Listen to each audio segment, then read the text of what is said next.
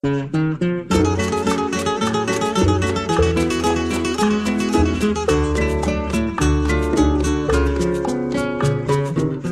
家好，欢迎收听《世界民谣之旅》，我是刘耳朵。在之前的节目里呢，我们介绍过了南美洲的新歌运动，主要讲了智利和阿根廷的新歌艺术家。而在这同一时期呢，加勒比地区也有属于自己的新歌。这一期我们就来聊一聊古巴、波多黎各和多米尼加的斗争歌曲。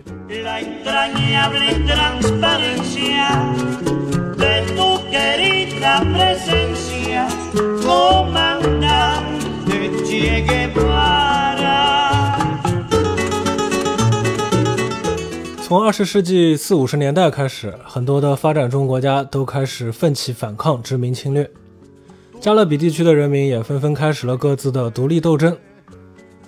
几个世纪以来，欧洲统治者凭借着强大的军事力量控制着全球大量的地区，并且他们也觉得没有必要为自己的行为做出解释，因为他们认为自己生来就比其他种族更优越，甚至还认为自己是在帮助那些群体变得更加文明、更加进步。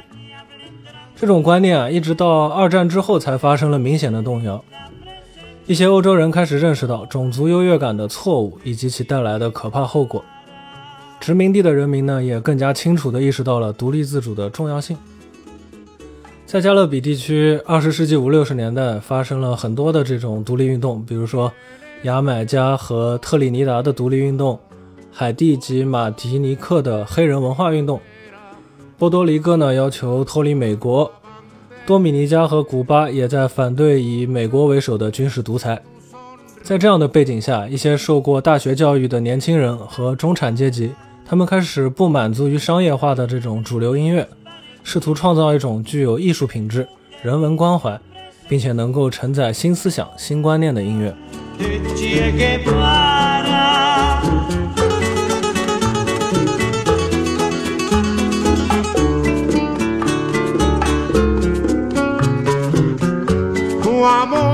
在古巴，年轻人称本国的新歌为“新吟游歌谣”，内容以反对美国的压迫和支持古巴社会主义革命为主。此外呢，也涉及了社会问题的方方面面。古巴和美国的恩怨大致始于1895到1898年的古巴独立战争。当时的古巴已经几乎要击败西班牙军队，获得独立自主的权利了。就在这个时候，美国突然以一艘军舰在哈瓦那港口神秘爆炸为由，强行介入了这场战争。和美国相比啊，西班牙和古巴的军事实力都差得太远了。于是美军迅速结束了这场战争，并且直接占领了古巴，长达四年。除了建设军事基地之外呢，还要求古巴政府同意在任何时候，美国都可以干涉古巴的各项事务。之后呢，才在名义上允许古巴独立。在古巴革命之前，首都哈瓦那一度成为了美国资本家纸醉金迷的天堂，繁华程度据说甚至超过了当时纽约曼哈顿。而与其形成鲜明对比的，则是古巴的工人和农民他们的这种艰苦的生活。在革命期间啊，新游吟歌谣就开始出现了，民间音乐艺人如卡洛斯·普埃布拉。开始创作歌曲来歌颂土地改革等等这些政策。一九六七年，他所创作的纪念格瓦拉的歌曲《直到永远》，至今都是新游吟歌谣中的经典，也就是大家开头听到的这首歌曲。此外呢，该运动还有另外两个非常重要的人物，分别是西尔维奥·罗德里格斯和帕布罗·米兰奈斯。他们在歌曲的内容上更加具有批判性，创作的音乐风格也更加多元化。作曲技法呢也是更加的复杂。西尔维奥还会从一些英美摇滚乐队的作品里吸取灵感，使自己的作品显得更加的国际化。如今，古巴的新游吟歌谣已经没有往日那般兴盛了。一方面是因为苏联解体之后，人们的革命热情就受到了打击；另一方面呢，新游吟歌谣主要是由中产阶级的古巴人创作，而新的题材，比如古巴的政治说唱。可以让处于社会底层的黑人平民有机会为自己发声。大家现在听到的这首歌曲呢，是由西尔维奥·罗德里格斯和帕布罗·米兰奈斯共同演绎的一首歌曲，叫做《花之光》。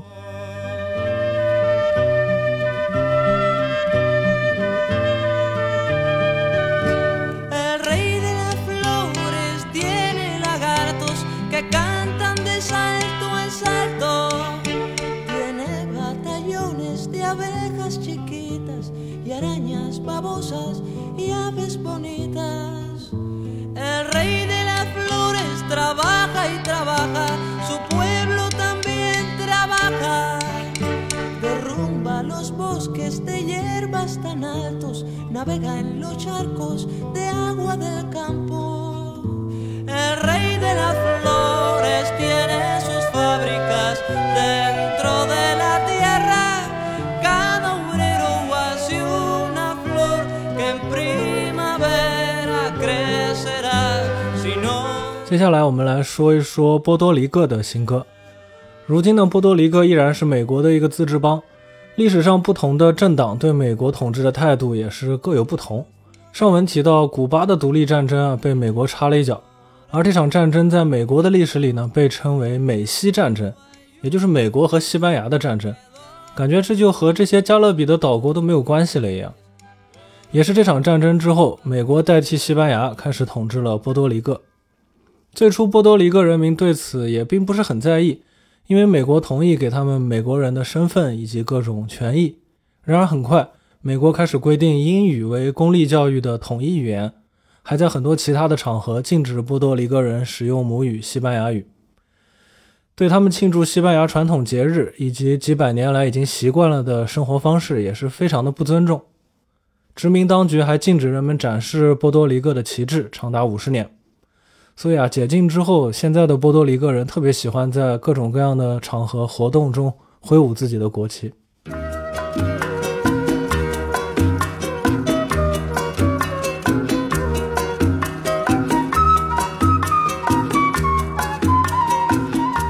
二十世纪三十年代，美国经济大萧条，本地的波多黎各工人因为美国进口量的大幅减少，就成为了牺牲品。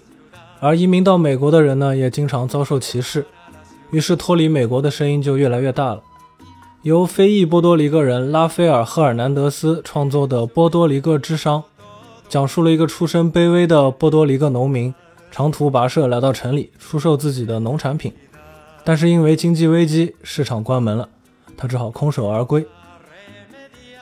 大家现在听到的这个版本呢，是来自于我之前介绍过的智利新歌艺术家维克多·哈拉。这也可以说明啊，整个拉丁美洲的新歌运动都是有相互联系的。像哈拉演唱过这首《波多黎各之殇》呢，就是一个非常好的证明。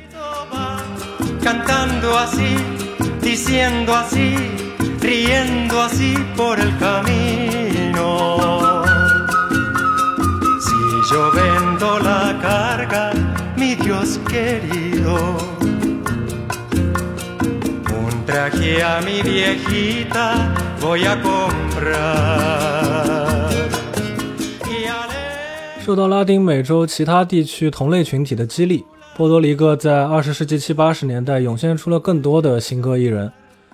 除了反对越南战争，他们几乎都支持波多黎各独立。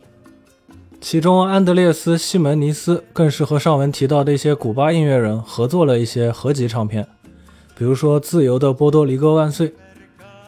像我们今天播放的歌曲中呢，其实有好几首都是来自这一张专辑的。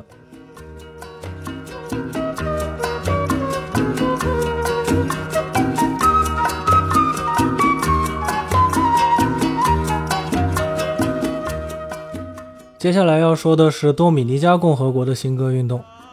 多米尼加和海地这两个国家，它们共存在一座岛上，也就是这个系列第一期我们提到的伊斯帕尼奥拉岛。两国的关系呢有些复杂。一八四零年，海地因为一场声势浩大的奴隶起义脱离了法国，成为加勒比地区第一个自由的国家。一八二二年，海地军队占领了整个伊斯帕尼奥拉岛。所以说，多米尼加共和国在一八四四年获得独立的时候呢，与其说是从西班牙中脱离了，不如说它是从海地当中独立出来的。虽然说啊，他们同在一座岛上，但现在两国有很大的不同。海地的官方语言是法语，多米尼加呢则是西班牙语。海地现在非常贫困，而多米尼加则相对比较富裕。海地是由黑人主导的，人口九成以上都是黑人，他们非常认可有非洲根源的文化和信仰，比如说伏都教，有的时候也会翻译成巫毒教。而多米尼加呢，则强调自己的混血属性，绝大部分人信仰天主教。多米尼加经历过海地的占领。经历过美国的两次占领，也经历过自己的两次独裁统治。在这之后，新歌也就应运而生了。但是不像古巴和波多黎各，多米尼加的新歌并没有在主流社会发挥这么巨大的影响力。其原因可能是多方面的，但是我了解的资料比较有限，所以也就不要在这里瞎分析了。不过呢，我在了解多米尼加新歌的时候，发现了一个很有趣的乐队，叫做年轻的声音。在他们的歌里体现出了非常强烈的马克思主义思想，把工人阶级、阶级斗争这类词汇直接就写进了歌里，简直可以说是革命歌曲。不过啊，他们的作品在音乐上并不像国际歌那样雄壮，我个人觉得甚至可以说是相当悦耳了。同时，他们也拒绝使用加勒比舞曲的风格。在下一期节目里，我会介绍这些舞曲风格。他们不用呢，是因为他们觉得那些风格太过于商业化，不太符合自己这种很严肃的表达。总的来说啊，我个人还是发自内心很敬佩这样的艺术创作者的。接下来给大家听一下他们的歌曲。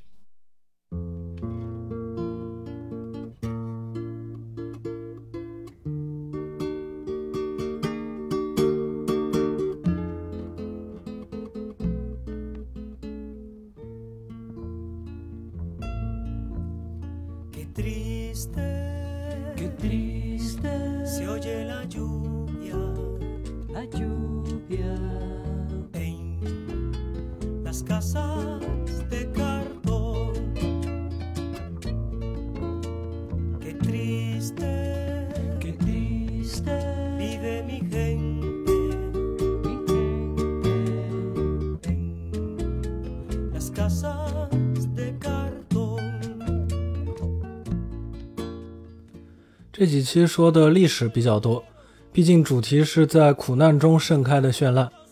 加勒比文化的产生过程呢也很复杂，所以没有办法绕开这些背景信息。从某种意义上来说，音乐的呈现呢，它是一个结果，也希望大家可以思考产生这些结果的原因。另外，我搜集到的资料有限，遇到涉及政治的内容也尽量避免盲目表达自己的立场。所以，如果大家对这方面感兴趣的话，不妨自己去了解。但我们毕竟不是一个历史节目，也不能总是这么严肃。所以在下一期，我会尽量给大家单纯从音乐和文化上来介绍加勒比西语地区的几个代表性的风格，从苦难过渡到绚烂。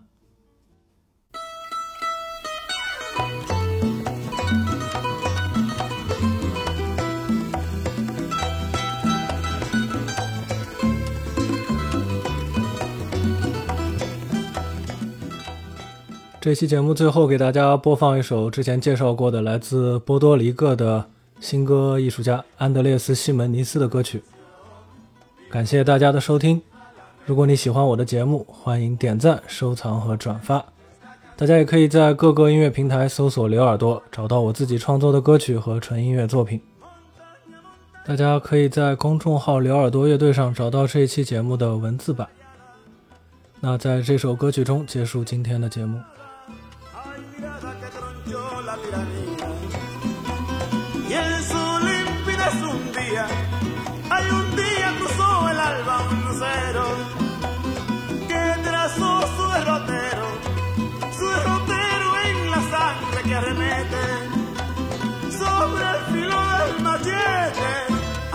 Que alzó Manolo el leñero.